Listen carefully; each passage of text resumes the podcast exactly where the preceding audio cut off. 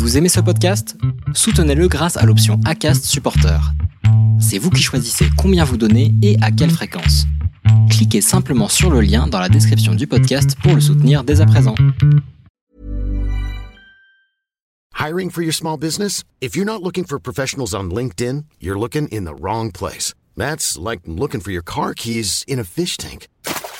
LinkedIn helps you hire professionals you can't find anywhere else, even those who aren't actively searching for a new job but might be open to the perfect role. In a given month, over 70% of LinkedIn users don't even visit other leading job sites. So start looking in the right place. With LinkedIn, you can hire professionals like a professional. Post your free job on linkedin.com slash people today.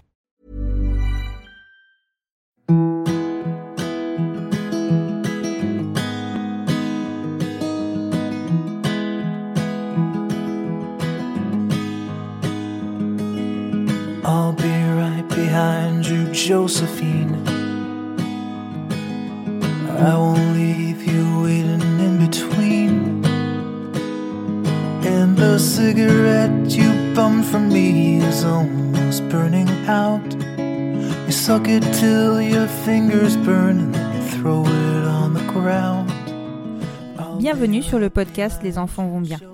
Ici, vous entendrez parler de PMA à l'étranger, de GPA, de conception artisanale, d'adoption et de bien d'autres termes qui accompagnent les parcours de conception de nos familles. Vous entendrez aussi et surtout des familles homoparentales, monoparentales par choix ou de fait, adoptantes, nous raconter leur parcours extraordinaire au sens littéral du terme vers la parentalité.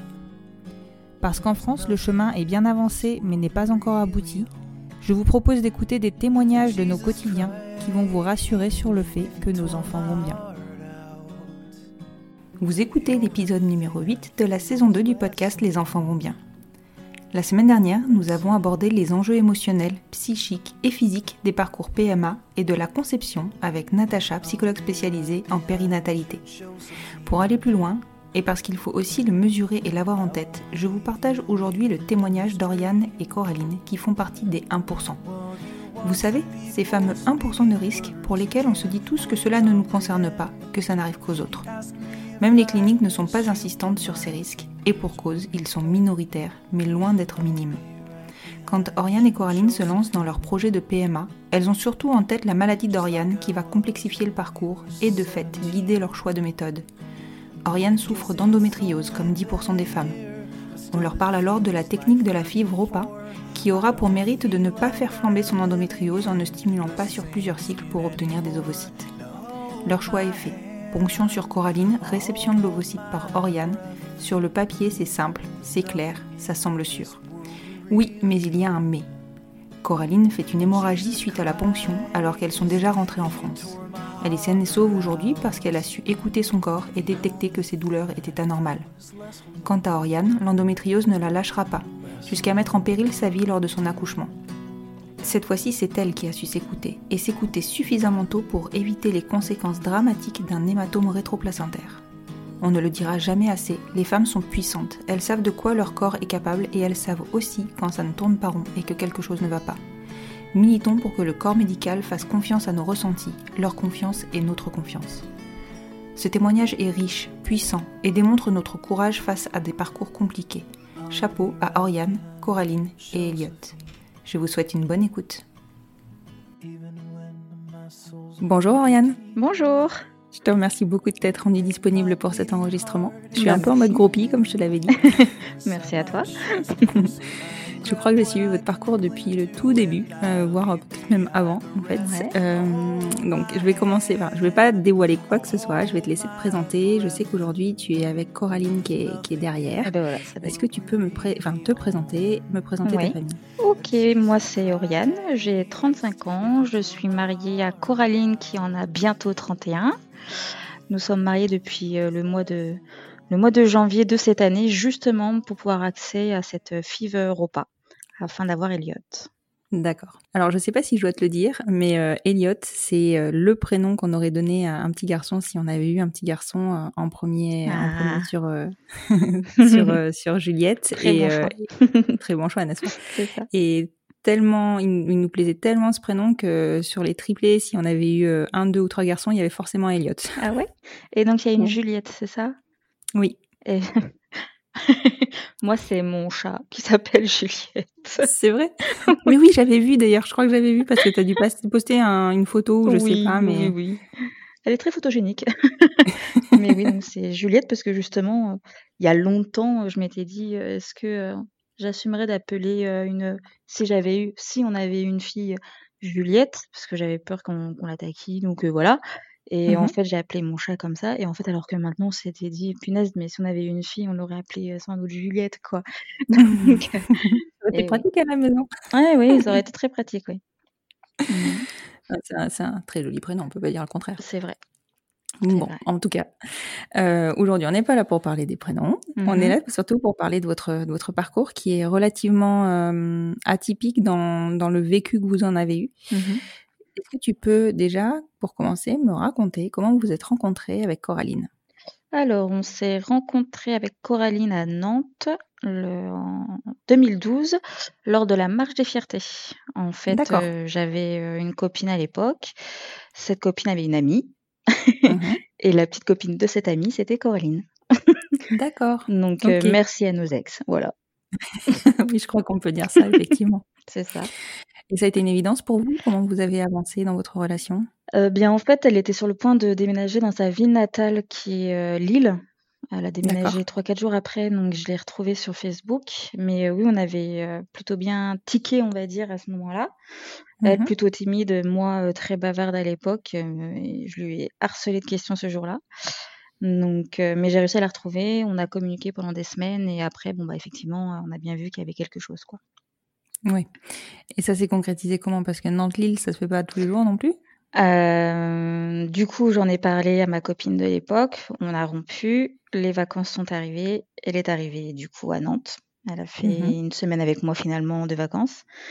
Et euh, une semaine de vacances s'est euh, terminée à huit ans plus tard. Elle est jamais repartie. Elle est jamais repartie? Elle est jamais repartie. Voilà.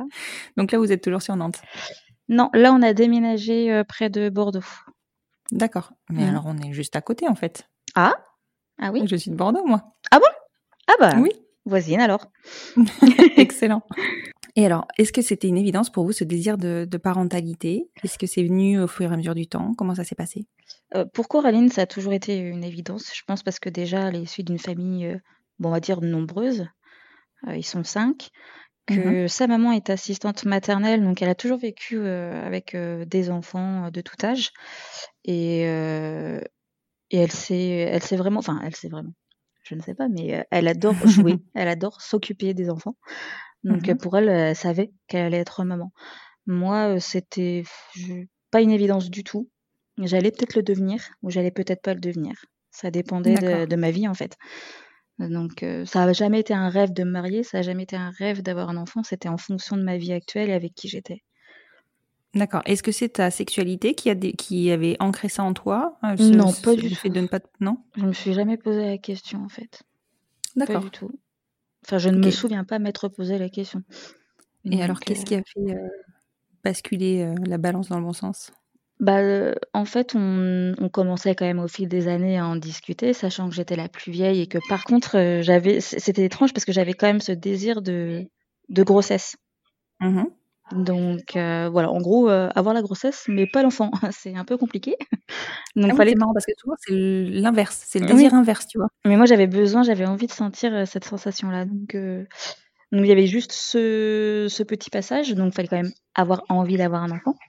Mhm. Donc on en discutait quand même régulièrement avec Coraline, mais moi j'avais besoin d'une stabilité dans une ville, parce qu'on a quand même bougé, on a fait trois villes différentes ensemble. J'avais Mhm. besoin d'avoir un métier aussi où je me sentais bien euh, moralement et financièrement, et avoir un cercle d'amis aussi, parce que c'est important euh, d'être bien où on est sur tout rapport. Donc vu Complètement. Vu qu'on partait un petit peu à droite à gauche, euh, je me sentais pas prête. Sauf que en début d'année 2019, donc euh, ça va bientôt faire deux ans, euh, on m'a diagnostiqué du coup de l'endométriose, Mhm. une maladie quand même que je connaissais plutôt bien. Mhm. Et euh, c'est là que je m'étais dit, oula, va pas falloir qu'on traîne. Et ça a fait un déclic en fait. Je me suis dit, je fais punaise, si je dois pas être maman, c'est parce que je l'ai voulu, ou plutôt Mhm. pas voulu. et pas parce qu'une maladie m'en empêche, quoi.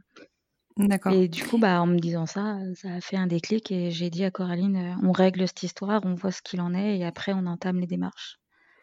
Est-ce que tu peux me parler un petit peu de l'endométriose? Parce qu'on est quand même nombreuses à être concernées, moi la première. Mmh est-ce que tu peux me, en tout cas, m'expliquer vite fait ce que c'est et surtout quelles en sont les conséquences? Alors, l'endométriose, c'est des lésions utérines qui sont en dehors, du coup, de, l'utérus. Mmh des lésions endométriales également. Enfin, en gros, c'est des lésions de sanguines qui peuvent se propager un peu partout dans le corps et apparemment les cas les plus rares jusqu'au poumon, qui peuvent être très, très, très compliqués. moi, je m'estime chanceuse dans le sens où j'ai pas de, de symptômes prédominants. J'ai un peu mal, mais des façon de Doliprane, ça me suffit, même si j'en prends pendant 3-4 jours et Mmh je suis beaucoup fatiguée. Mais sinon, j'ai jamais eu de grosses crises comme tous les témoignages que j'ai pu lire et entendre, mmh sauf une fois où là, j'ai été aux urgences parce que je pouvais pas me lever. Dès que je me levais, j'étais au bord de l'évanouissement, j'étais à quatre pattes. Donc bah, là, du coup, on est allé aux urgences et c'est là qu'on me l'a diagnostiqué. D'accord. ah oui, aux urgences, c'est rare qu'ils le, le voient. Hein, mais oui, là, ils avaient cru, et puis moi-même, j'avais cru que c'était l'appendicite. Mmh et je la première chose que j'avais pensé, je fais: «Oh punaise, je vais être arrêtée pendant trois semaines, fait chier». Bah non, en fait, c'était pas vraiment ça, donc je suis restée cinq jours, au service gynécologique. Et là, j'ai passé IRM, scanner, écho, tout ça. D'accord. Et c'est vrai que moi-même, j'ai été surprise qu'on ait pris tout de suite la chose, en fait. Oui. Bah oui, c'est rare. Mais je sais qu'à Bordeaux, il y a un centre, qui Oui, la clinique, Tivoli avec le docteur Merlot. Exactement. Mmh. Euh, qui est spécialisé dans l'endométriose. Donc c'est vrai qu'on a cette chance-là, c'est que je pense qu'ils sont quand même très alertes sur, mmh. euh, sur le, le, problème. Et donc le, risque en termes de grossesse, il est important? Les risques euh, pour la grossesse, alors je pense que c'est tout ce qui est les taux hormonaux, je pense que ça doit être ça. Je ne suis pas encore calée, mais du coup on a un déficit. Ça doit être aussi le, la, l'AMH, la réserve ovarienne. Et si l'embryon, enfin quand c'est lors d'une FIV, parce que généralement, enfin je sais pas en fait, mais moi tout de suite on m'a parlé de FIV à cause de l'endométriose. Donc j'imagine que c'est l'accroche aussi de l'embryon. En fait, je sais pas précisément quel est le, lien hein, de cause à effet, mais ce qui est sûr, c'est que, en tout cas moi, il y a quelques années, la première mmh chose qu'on m'a dit, c'est que j'étais donc stérile. Ah oui, ouais. Mais les, ouais, c'est violent. Hein, ouais. Oui, c'est violent. Enfin, ouais, c'est vrai que j'ai que de tout ce que j'ai pu parer, euh, lors des témoignages, c'est rare que j'ai entendu stérile difficulté tout de suite ou même quand mmh ça avait été diagnostiqué très, très jeune, j'avais entendu des des jeunes femmes où on leur avait dit: «Commencez maintenant parce que vous allez mettre des années». Voilà, c'est ça. pour certaines, euh, pas tout enfin, moi ça a marché mais c'est différent aussi, c'est pas mon embryon donc mmh. Et tu étais donc sur un protocole de FIV? voilà, tout de suite. Mmh. Et donc du coup, justement, parlons-en, parlons de votre parcours. Donc quand, euh, quand vous avez, euh, donc toi, tu as eu ton déclic du fait euh, bah, de mmh la révélation de l'endométriose. Ouais. Comment vous avez, du coup, c'est à ce moment-là justement que tu as entendu peut-être parler de, de, PMA et de, de FIV aussi. Comment vous avez fait le choix de votre parcours, de la clinique vers laquelle vous allez vous orienter? Est-ce que toi, ça t'a dissuadé de porter ou pas? Alors, le choix de la clinique, alors c'est vrai que ça remonte à loin, mais on avait la chance déjà d'être, proche Bordeaux, donc proche de l'Espagne. Mmh donc il y avait, on voulait pas de grandes cliniques. Mmh pas de c'est Eugin, c'est des grandes, grandes cliniques. Ivy, je crois que c'est des grandes cliniques. Nous, on voulait mmh pas très, très grand. on voulait aussi le plus proche possible. Pourtant, on n'est pas allé dans la ville la plus proche. On est allé dans une ville qui était à 3 heures, de chez nous, 3 heures, 3 heures et demie. Une, une clinique, qu'on peut dire à taille humaine. Et après voilà, c'est au feeling, en fait.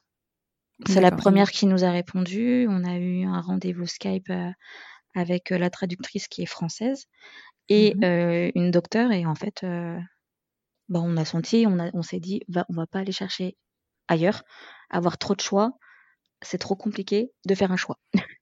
Complètement, trop de choix, tu le choix, c'est clair. Voilà, c'est ça.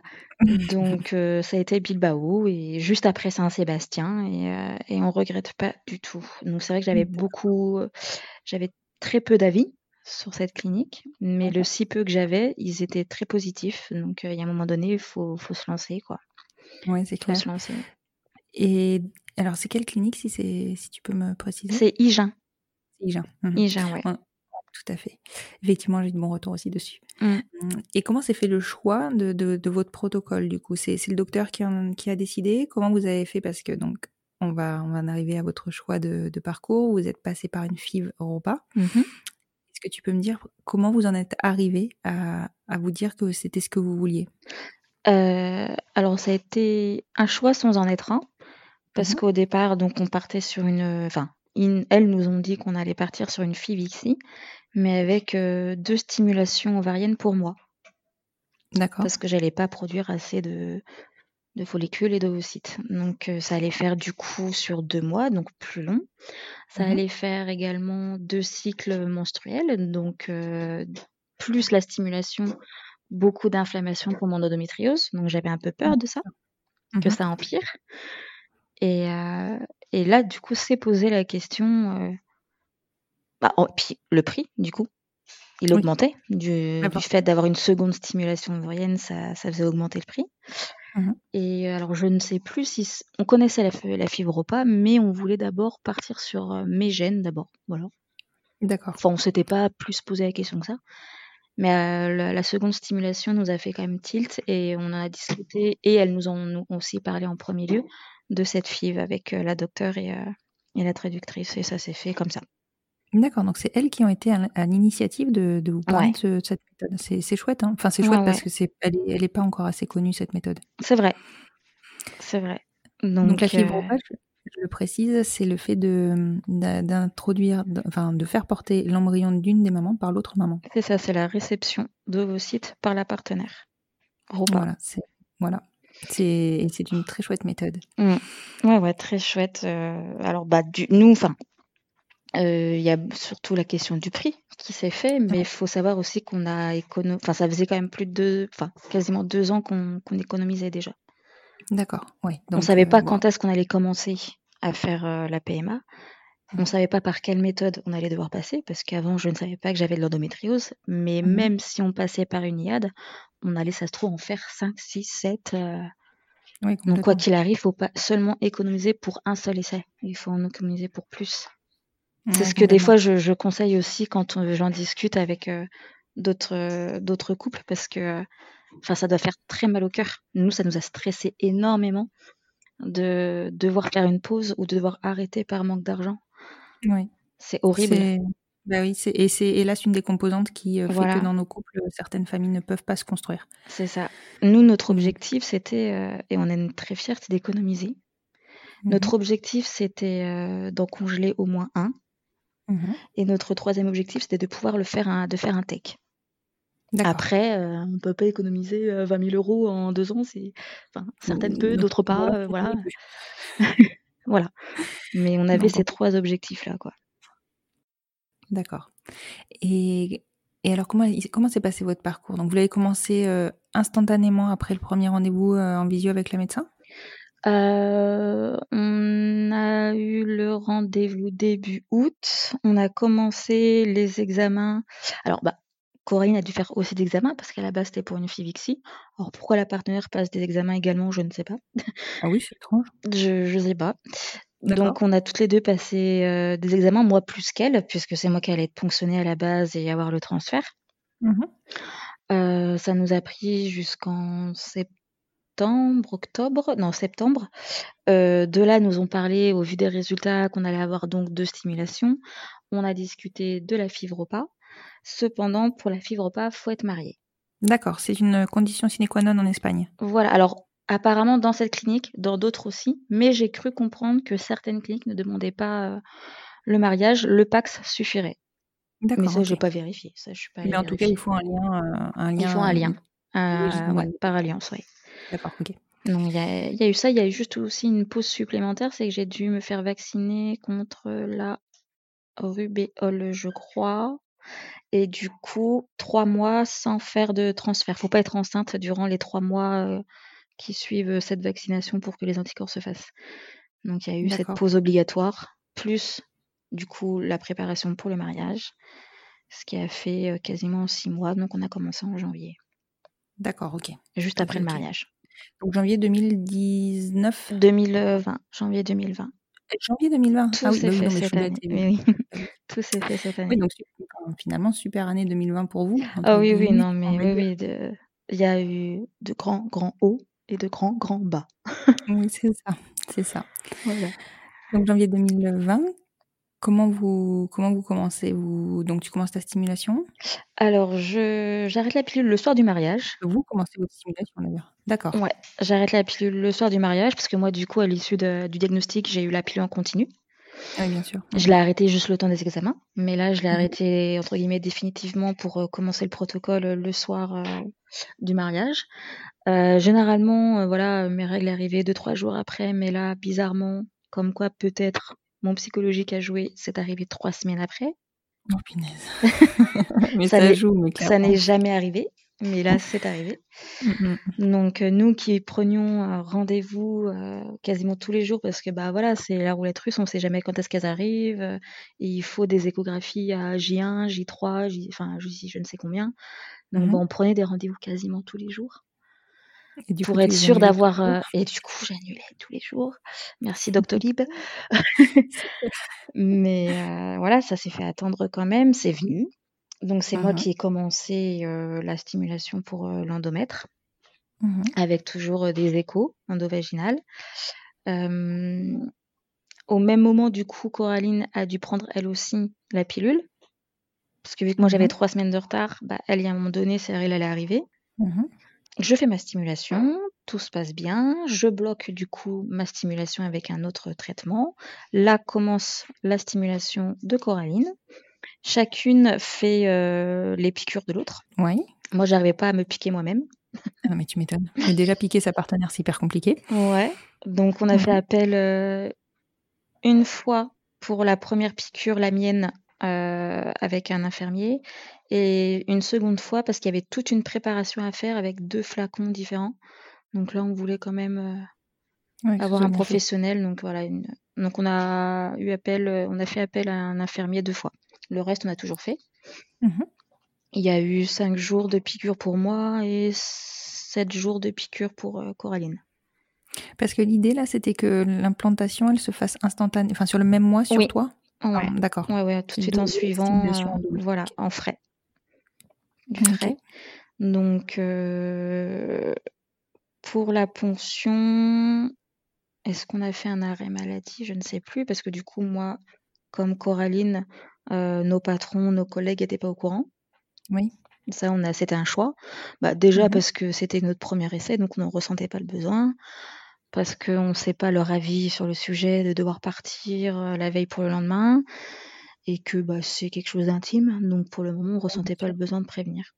Mhm. Seule notre famille était au courant, évidemment, parce qu'on a fait un, un petit mariage avec une vingtaine Mhm. de personnes et ils savaient pourquoi le mariage s'était fait en trois mois. D'accord, ok. Donc euh, on avait un très très très très très beau mariage d'ailleurs.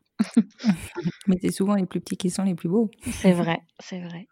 Et Mhm. euh, donc la ponction, on a dû faire un arrêt maladie. On y est allé un week-end. Mhm. Donc on a profité d'un petit week-end euh, en amoureuse. On est parti le jour de la ponction. On était arrivé la veille. Et c'est là que le drame est arrivé par rapport à Coraline qui a fait euh, du coup une hémorragie interne.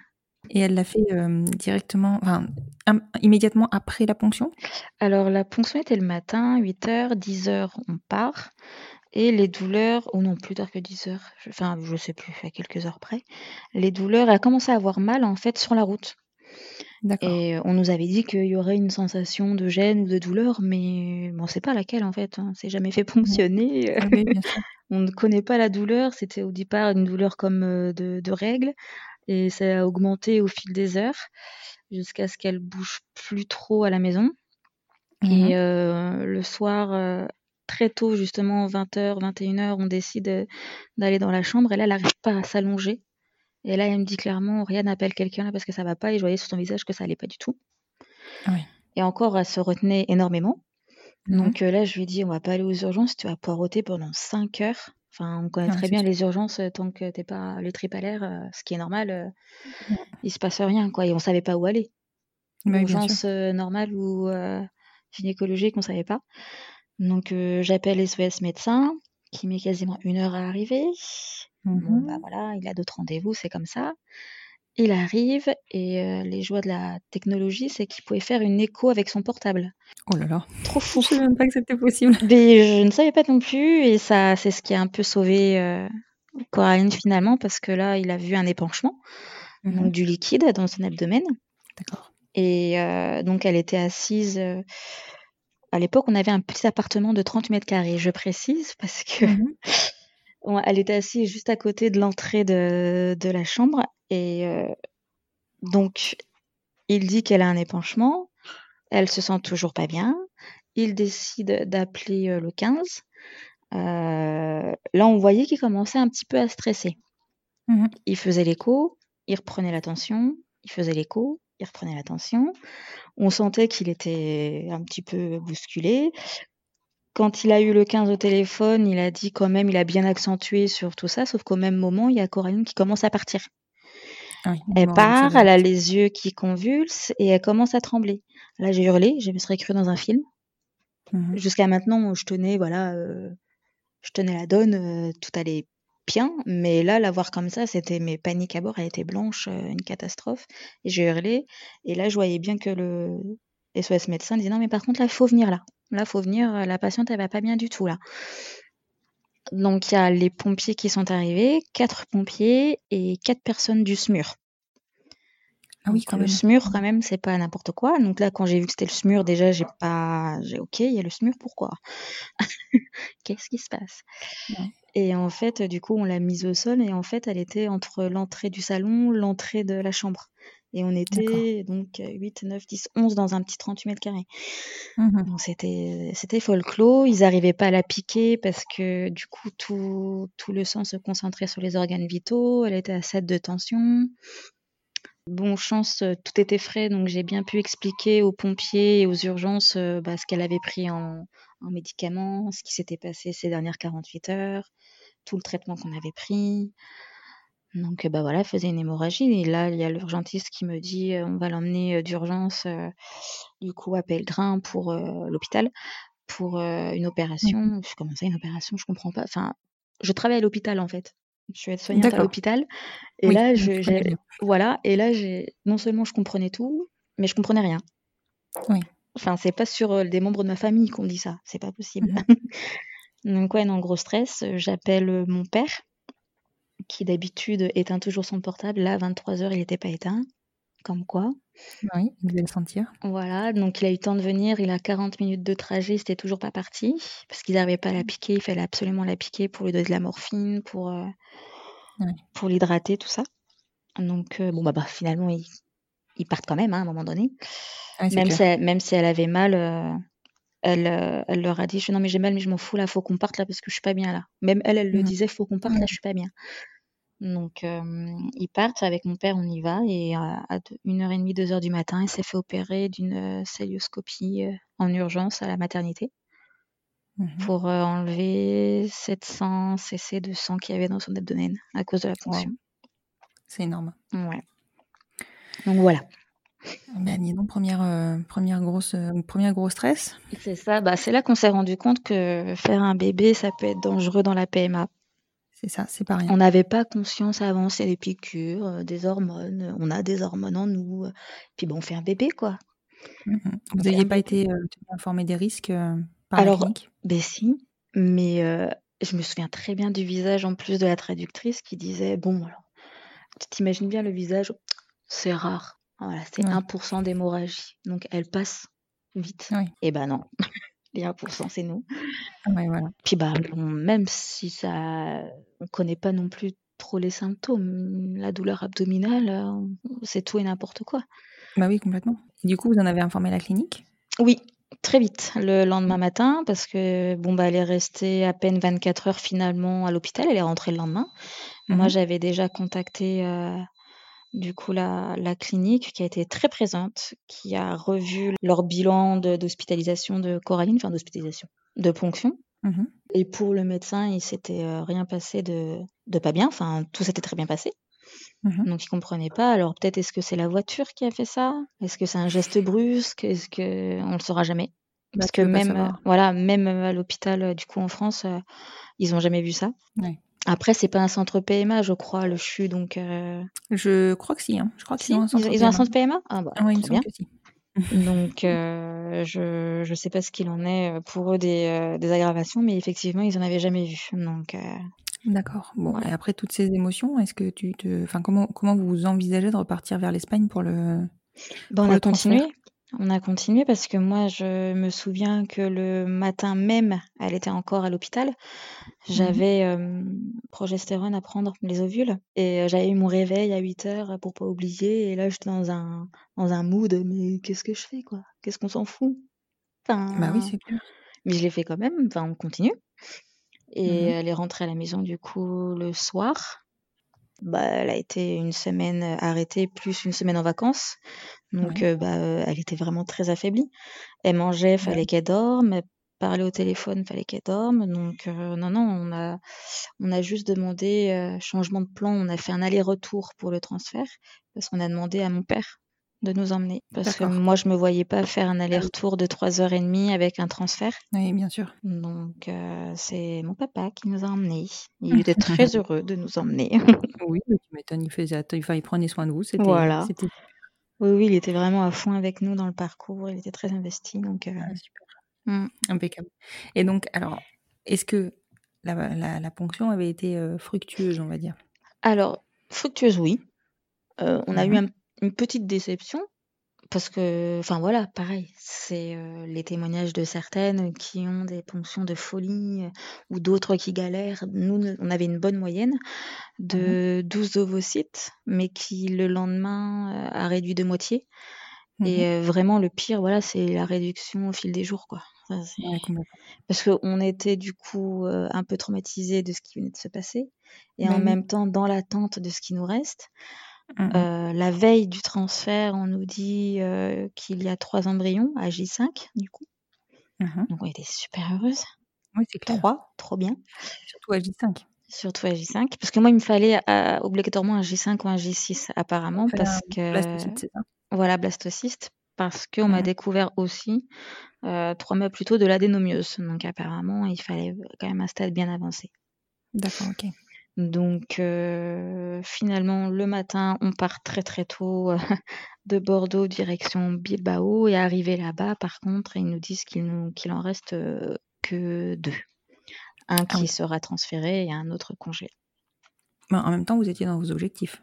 Mais on était dans notre objectif. Donc euh, on s'est dit, oh, il n'y en a plus qu'un, mais, mais, mais, on a un quand même. Ok. Donc, du coup, le transfert se prépare dans la foulée? C'est ça, dans la foulée, six jours après. euh, dans la foulée, euh, on est arrivé à 8h, à 8h30, euh, j'étais au bloc. Coraline était présente, donc elle a pu voir ce qui a été déposé. Mhm. Hum, bah, moi, j'ai rien vu. et- Elliot Elliot, voilà. Ou Popo, qu'on avait appelé pendant neuf mois. C'est vrai, c'est vrai. Et on repart aussitôt, enfin, on mange quelque chose, un petit truc à côté, et on repart euh, direction Bordeaux. Et là, euh, je me fais euh, bichonner, parce que j'ai le droit de rien faire. Oui, tu m'étonnes. Surtout qu'on avait. simple. Oui, c'est. Et aussi ça aussi. Donc, euh, Mm. Et surtout qu'on avait un déménagement 3-4 jours après. Oh là là. Donc, on n'a rien fait du déménagement. On a juste Ah, fait les ça, cartons en amont, mais on n'a rien fait du déménagement. D'accord.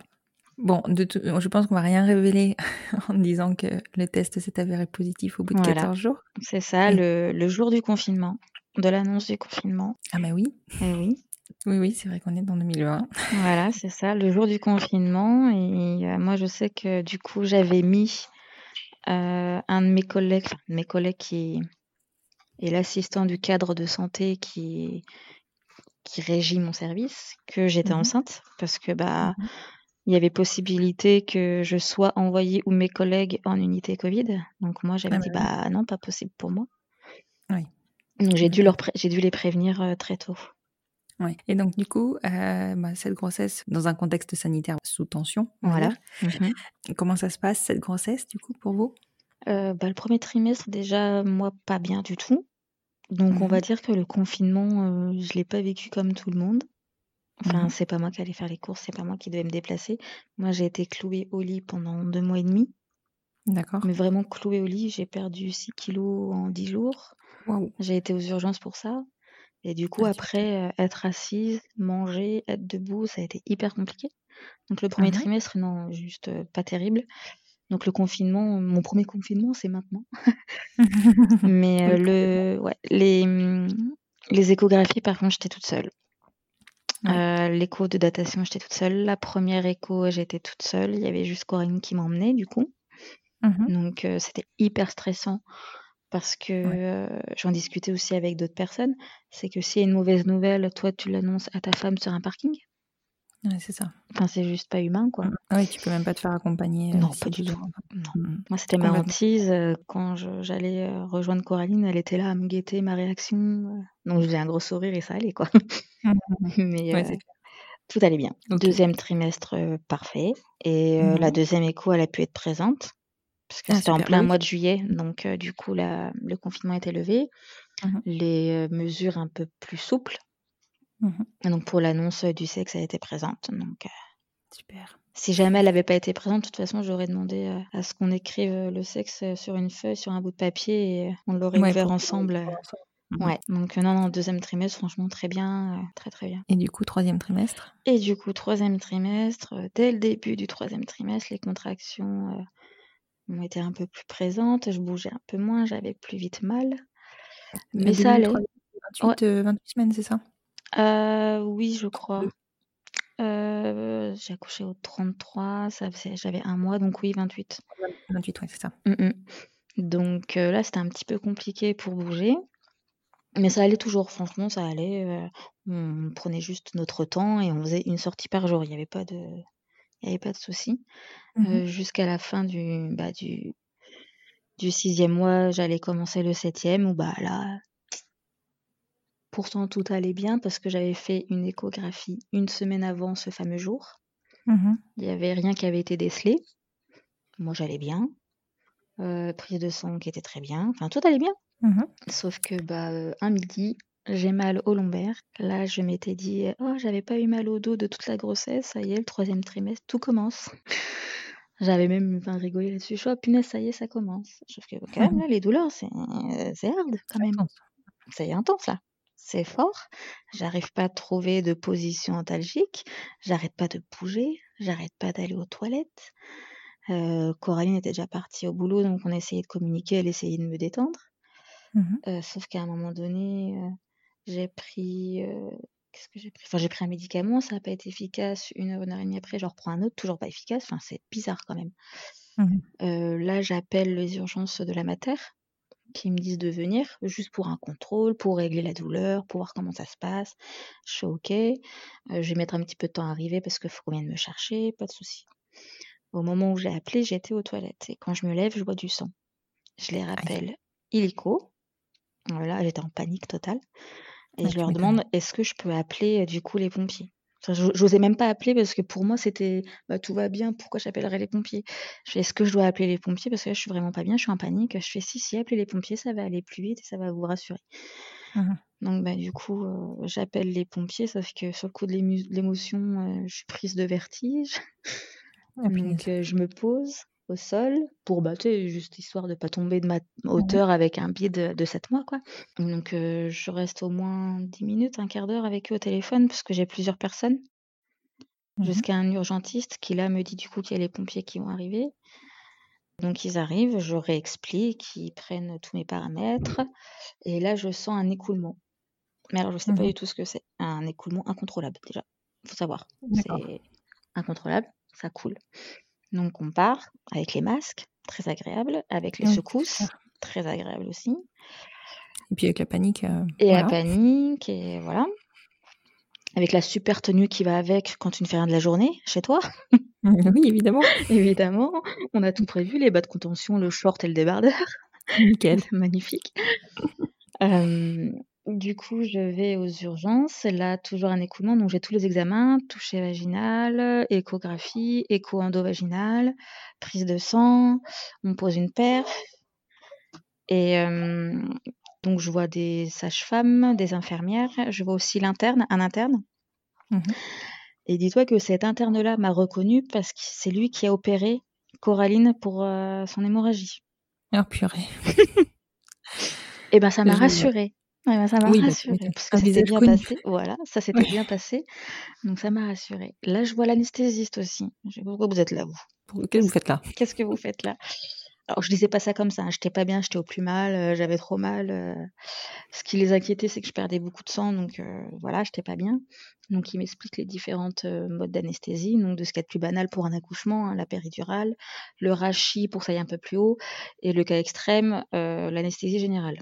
Je savais même pas qu'on pouvait. Enfin, si, j'imagine bien quand c'est quelque chose d'urgent et de grave, mais je m'imaginais tellement pas quelque chose d'urgent et de grave que je me demandais pourquoi il me parlait d'anesthésie générale. Je. Et donc là, là, à ce moment-là, est-ce que tu réalises que tu vas accoucher?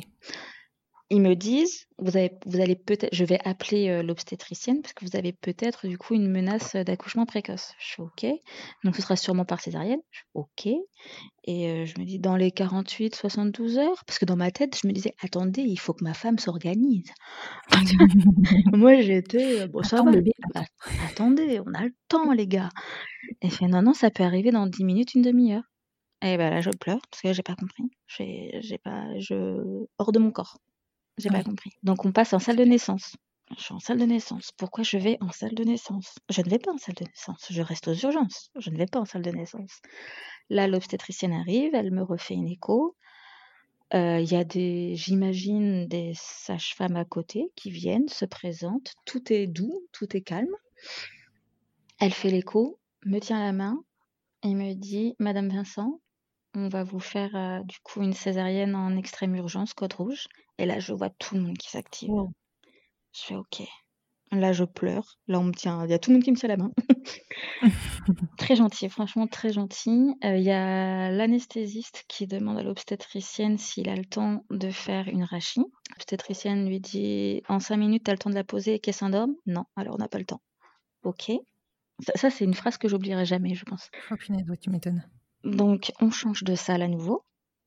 Euh, là, je vois au moins, je sais pas, 5-7 personnes qui s'activent autour de moi, qui me déshabillent, qui me posent une sonde urinaire, qui me mettent un masque, qui m'expliquent, qui sont très gentils avec moi. Et en l'espace de deux minutes, euh, je suis partie. Quoi. Anesthésie générale. Bim. T'as eu le temps de ne rien réaliser. Hein. Euh, de- je, je, rien. En fait, en une demi-heure, tout ça, c'était en une demi-heure. Oh là là. La seule chose à laquelle j'ai pensé, parce que je travaille en service de chirurgie, donc c'est des choses que qu'on préconise des fois aux patients, c'est de penser à quelque chose d'agréable quand on vous pose soit une perfusion pour vous endormir, soit le masque. Mhm. Et moi, la dernière chose que j'ai pensé, bah, c'est à ma femme. quoi.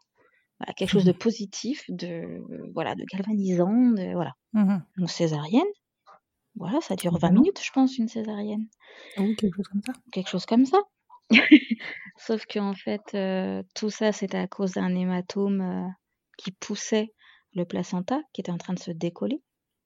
D'accord. Donc, quand ils ont ouvert, finalement, c'est le placenta qui est sorti en premier, Ouh. pas le bébé. Donc, euh, ils ont fait leur travail, de- ils ont vidé le sang, tout ça, tout ça. Sauf que pour leur faciliter le travail, ça va être un peu barbare et bizarre comme image, mais ils sortent l'utérus, le posent sur l'abdomen, voilà.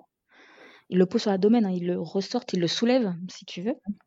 Ils font leur boulot, ils le recousent. Sauf qu'en faisant ça, ils ont en fait, euh, j'ai un nodule entre un ovaire et le côlon, ce Mhm. qui fait que ces trois petites choses sont collées.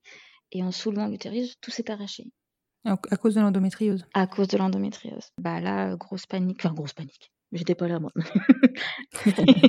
T'en raconter. Voilà. Donc oui, grosse panique quand même pour eux parce que ça fait une hémorragie sévère. J'ai perdu 2 litres de sang et euh, 20 minutes de césarienne s'est transformé en 2 heures et demie d'opération parce qu'ils ont appelé euh, en urgence aussi euh, le chirurgien digestif pour voir si le Mhm. côlon n'avait pas été touché quand ils ont Ah, nettoyé.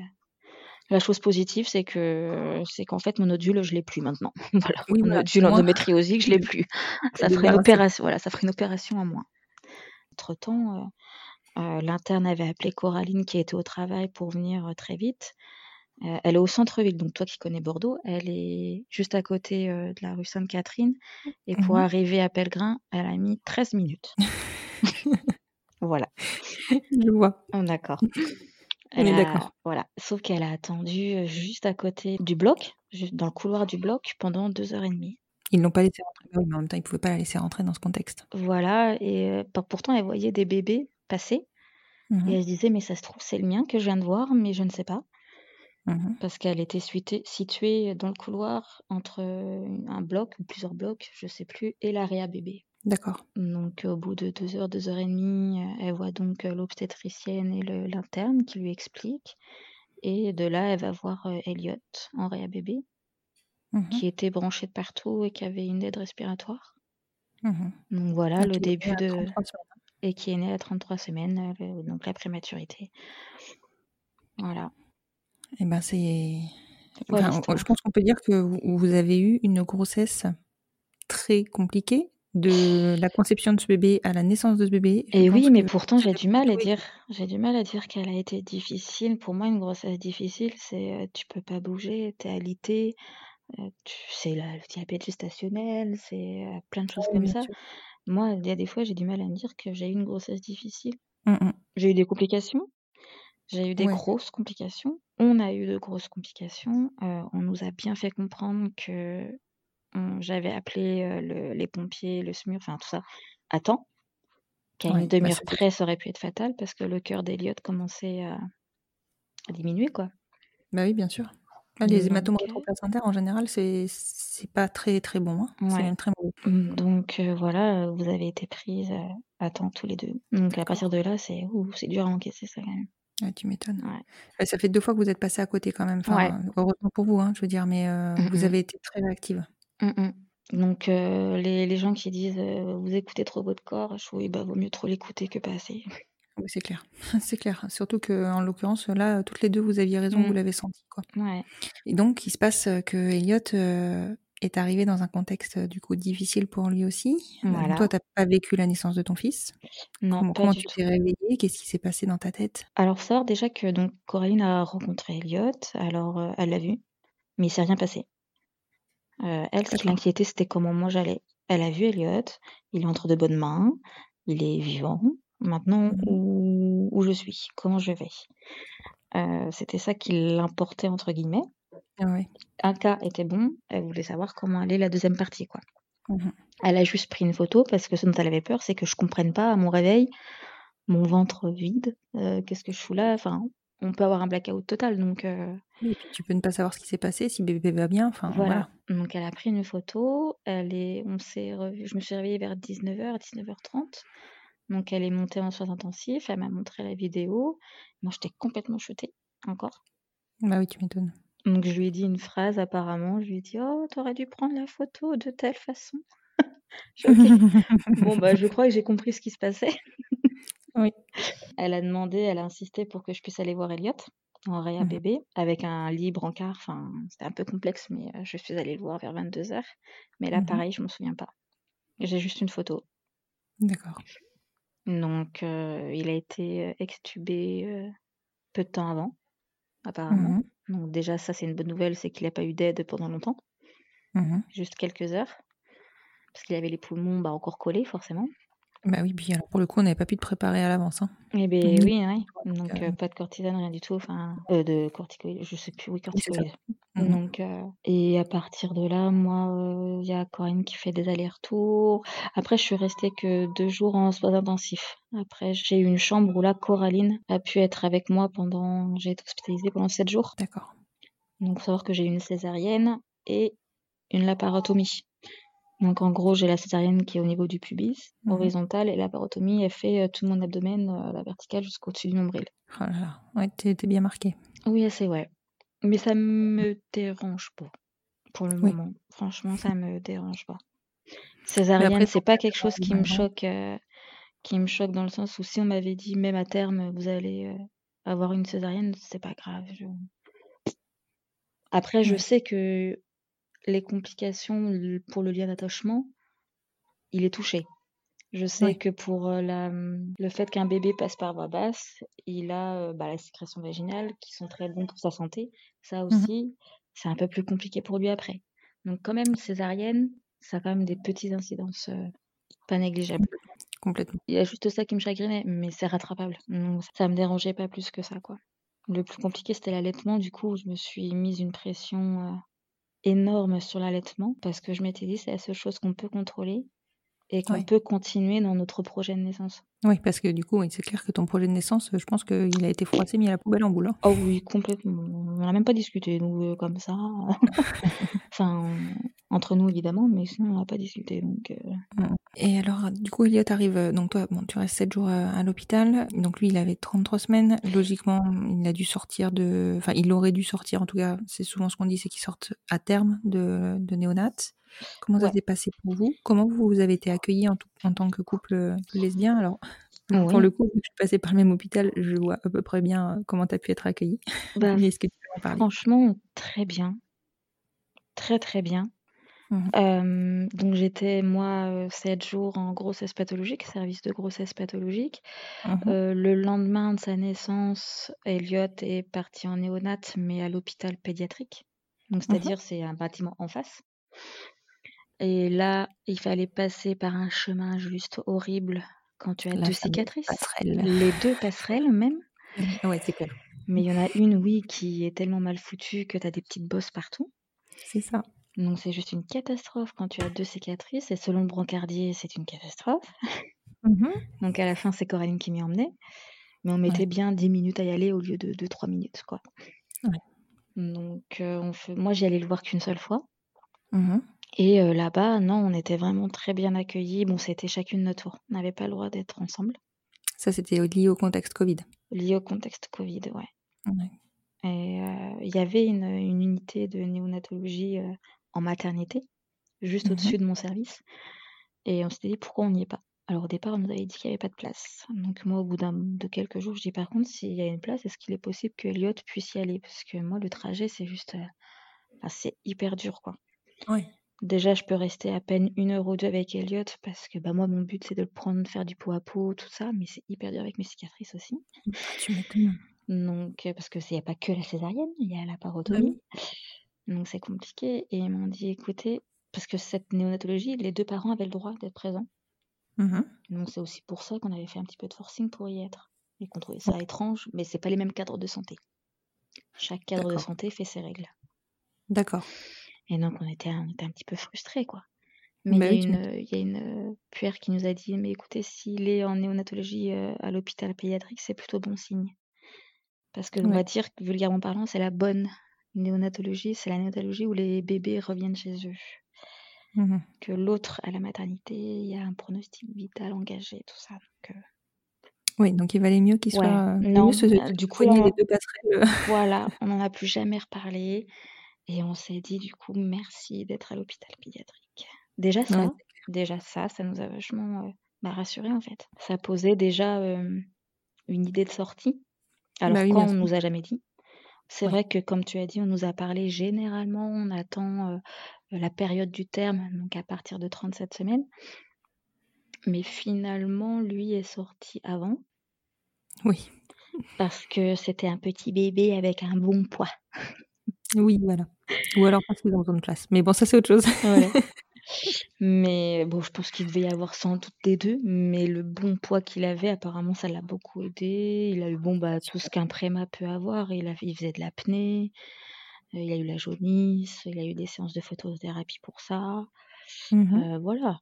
Il a eu une sonde, il a eu une perf, euh, une perf pour des compléments, pas pour manger. Oui. C'est juste la sonde gastrique pour manger. Ouais. Donc il y a ça aussi qui a euh, mis en place l'allaitement très difficile. Bah, euh, forcément. Et comment Coraline, elle a, elle a vécu euh, tout ça aussi? Parce que là, on, on parle de toi, bon, qui Mhm. évidemment n'a pas vécu ton accouchement. Comment Coraline, elle a vécu tout ça, elle, de son côté? Très dur. Très très Ouais. dur. Moi j'étais centrée sur, euh, sur l'allaitement pour euh, Elliot. Je me suis dit, c'est ma part, c'est la seule chose que je puisse faire parce que je peux pas le prendre longtemps dans mes bras, je peux pas aller le voir souvent. Et Coraline, c'est le fait qu'on soit séparés. C'était insupportable. Euh, quand on était euh, à la maternité, c'était bien parce que certes, c'était un trajet de 10 minutes, mais c'était que 10 minutes. Et on était toutes les deux sur les lieux et on trichait un petit peu, on faisait des allers-retours. Alors Mhm. qu'à la base, c'était un seul parent, une seule fois par jour. Une fois sorti la néonate, vous êtes sorti, vous revenez pas. Ah, punaise. Mhm. Donc là, en étant à la mater, on pouvait revenir le matin, le soir, l'après-midi. Tout ça. Donc là, à ce moment-là, ça allait plutôt bien. C'est une fois rentré à la maison, Bordeaux, grande ville, bouffon, le CHU, grand hôpital, peu de places de parking, payant, une catastrophe. Elle mettait plus de temps à trouver une place de parking qu'à venir à l'hôpital. C'était auprès d'Eliott. Mmh Donc c'était une accumulation, c'était un trop plein en fait. Plus moi m'emmener, parce que je pouvais pas oui, conduire. Bah oui. Donc on a 25 minutes de trajet Mmh pour y aller. Donc ouais non, c'était des horaires pas possibles. On a essayé plusieurs horaires pour éviter les bouchons, mais on finissait toujours par les avoir. C'était hyper compliqué. On il y a des fois où on mangeait pas parce que, bah, on n'avait pas faim, pas le temps ou, bah, on voulait rester plus longtemps. Enfin non, très compliqué. Et elle a pu avoir un congé pour, heu, pour enfant Oui. hospitalisé? Alors ça, c'est à savoir. Nous, on a eu la chance que, une des puères nous en parle. Mmh Heu, j'avais été mis au courant de ce congé 1 an auparavant parce que ma meilleure amie a accouché d'un très grand prémat Mmh et à 1 mois après, elle a pas pu en bénéficier, enfin son copain n'a pas pu en bénéficier. Ah.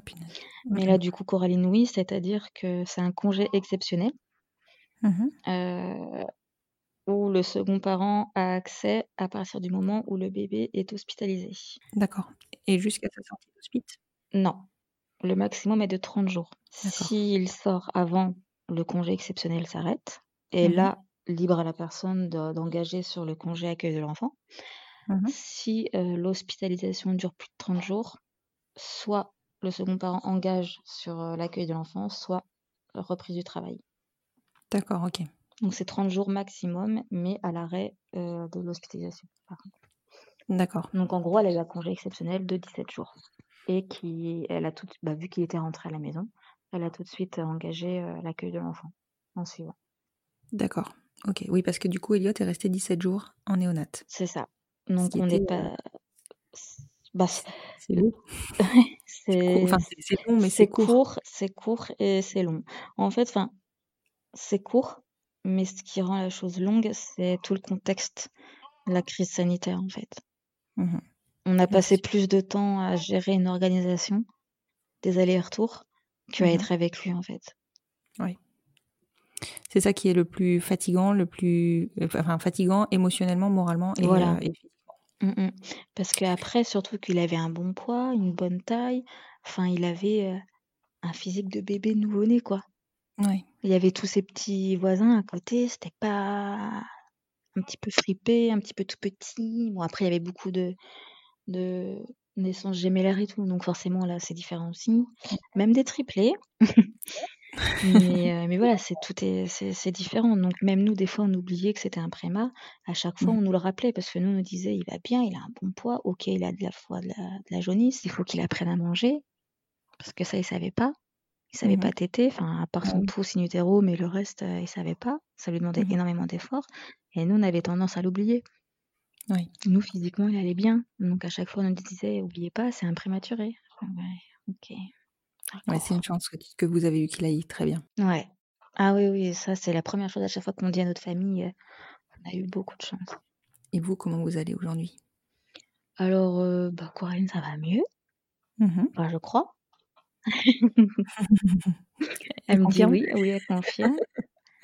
Elle confirme. En plus, là, ses horaires ont été aménagés du, heu parce qu'elle travaille quand même, elle travaille dans la vente. Mais ses horaires ses horaires, heu, ont été aménagés. Donc elle fait des journées continues, mais elle a plus de congés. Mmh Donc du coup, plus de temps avec, heu, avec Elliot et moi. Non, non, ça ça va beaucoup mieux, beaucoup mieux pour elle. D'accord et pour toi? Ah pour moi, heu, ça va mieux. Là, j'ai, heu, j'ai plus mal, j'ai plus mal du tout. est déjà énorme vu vu ce que tu as eu. Voilà et heu, mine de rien, c'est là qu'on se rend compte qu'un congé accueil de l'enfant de 11 jours dans un contexte pareil, c'est juste ridicule. Ouais, c'est ça. Mais chance qu'une nouvelle loi a été, heu, votée pour, heu, les enfants hospitalisés, quoi. Oui, c'est sûr. Mmh. C'est sûr. Hem, mais ça va mieux. Après, par contre, j'ai du mal à dire que j'ai accouché. Heu, oui, je Ouais. pense que tu auras du mal un moment, effectivement. Ouais, il est né, j'ai donné naissance peut-être, mais heu et puis, bah, tout le contexte de c'est à cause de l'endométriose, j'ai pas compris. Moi, la grossesse, généralement, c'est une pause dans la maladie et là, bah, non. Mmh mh. Ça s'est ajouté à l'hématome, rétroplacentaire donc Mais, mais ça va, ça va, ça va. Et il est très gentil. En tout cas, il est adorable. Franchement, que vous partagez, il est trop chou.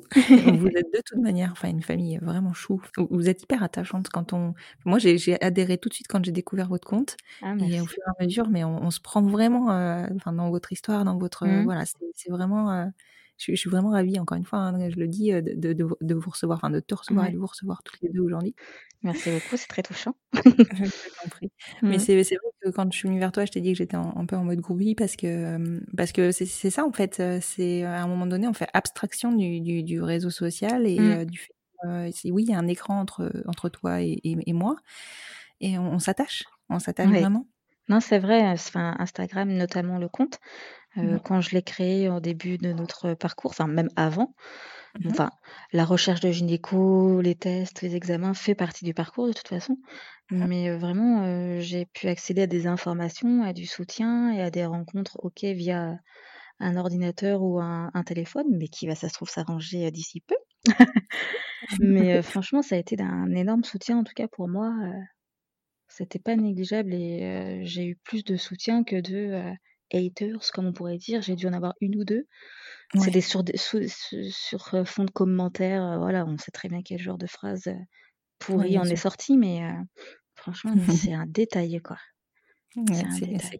Par rapport à ce qu'on en retire, heu, voilà, faut faut savoir Ouais. prendre le bon, en fait. Mais comme là, toute cette histoire, le positif qu'on en tire on va bien. Le positif, le 1er, c'est qu'on a eu, alors ça fait 2 mois qu'il est né, mais ça fait que 1 mois, heu, et quelques jours qu'il est avec nous, mais voilà, c'est 1 mois et quelques jours supplémentaires Mmh avec lui.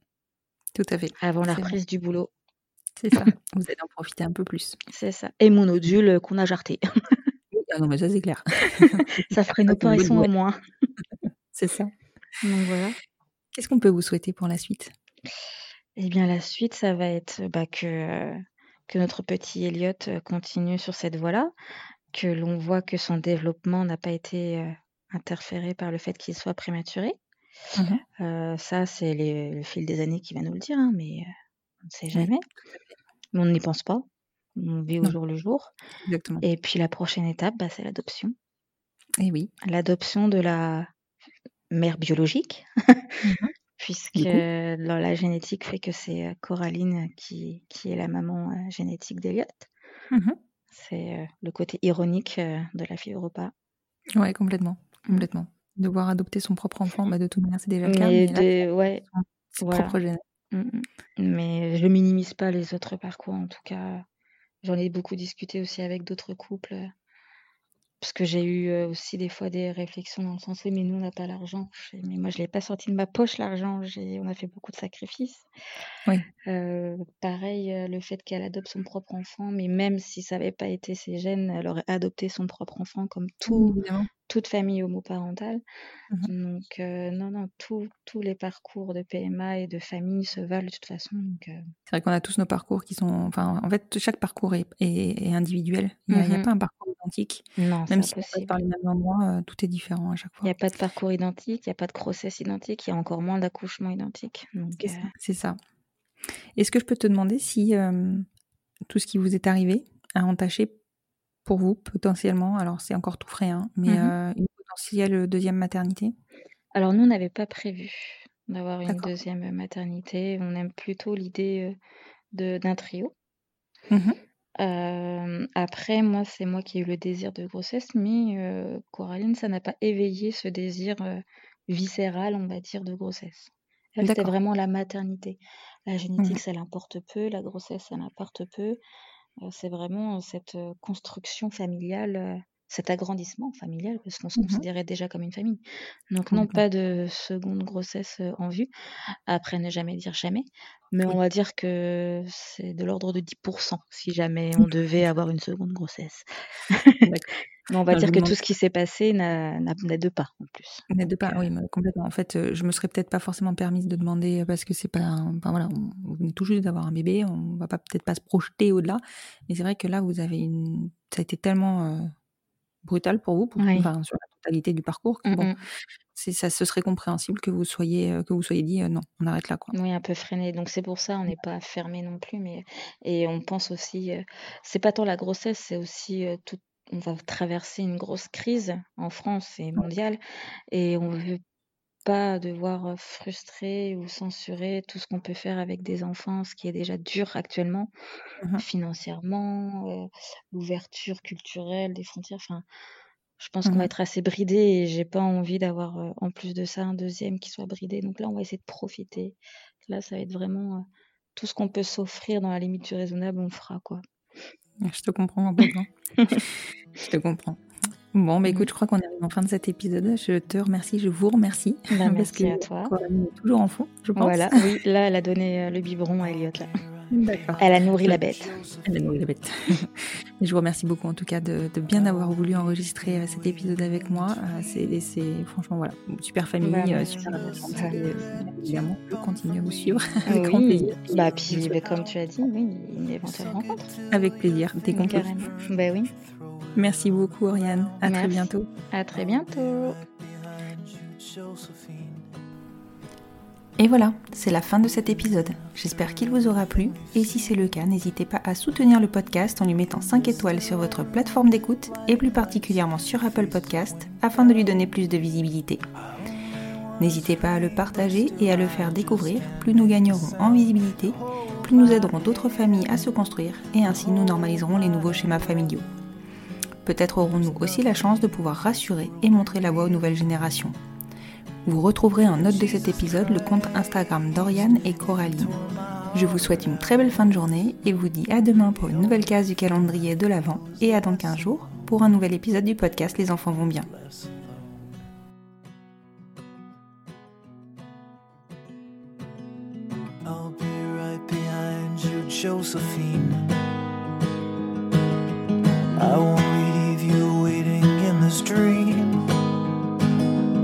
While you watch the people speaking words you can't quite comprehend. You ask me if I'd pinch you, but my fingers wouldn't bend. I'll be right behind you, Josephine. Just like I was when we were 17 guess it's only been a year, but still it feels like 34. I don't feel like I am living in the same skin anymore. Now hold my hand, hold my breath. There's nothing in this world we really own. And Jesus Christ, if you tore my heart less alone, less alone.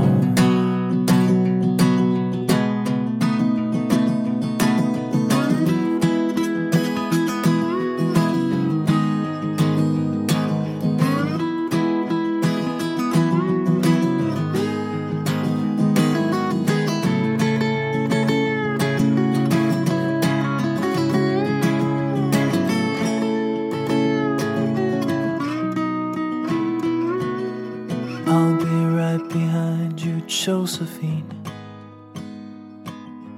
Even when my soul's an amputee, and my bleeding heart is sinking in the lake inside my chest. So I grab what I can cling to and I leave behind the rest. Now hold my hand, I'll hold my breath. There's nothing in this world we really own.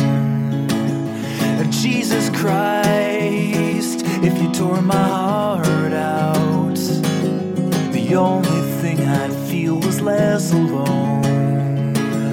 Now hold my hand and take my breath and leave behind the things you'll never own.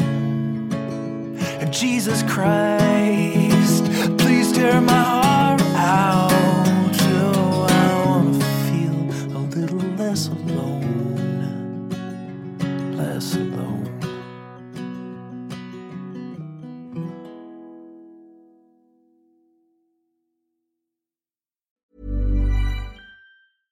Selling a little or a lot?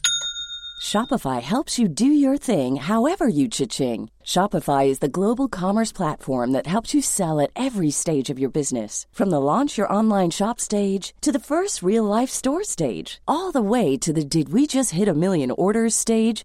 Shopify is there to help you grow. Shopify helps you turn browsers into buyers with the internet's best converting checkout. 36% better on average compared to other leading commerce platforms because businesses that grow grow with Shopify. Get a $1 per month trial period at shopify.com/work. shopify.com/work.